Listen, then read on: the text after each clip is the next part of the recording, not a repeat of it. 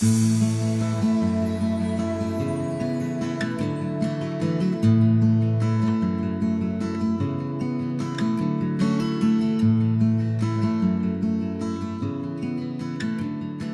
天好些人没有喜乐，有的为了工作的艰难，有的为了担子沉重，有的为了道路狭窄，有的为了经济压迫，有的为了环境逼迫。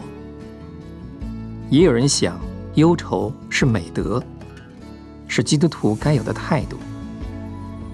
然而，在圣经上，神命令我们要有喜乐，我们需要喜乐，就好像需要阳光和空气一样。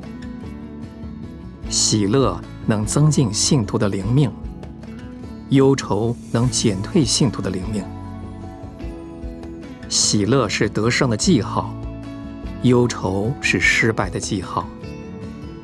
喜乐能荣耀神，忧愁能羞辱神。喜乐是圣灵的果子，忧愁是魔鬼的恶计。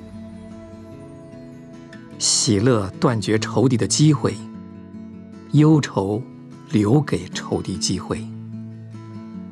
所以，神造花、造草、造山、造水，造一切自然界的美丽，原是要我们喜乐。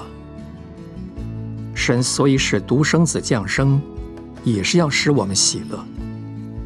天使报信说，大喜的信息。在监牢中的保罗，生活很苦，他可以不必喜乐了。然而，他不只是自己喜乐，还叫别人喜乐。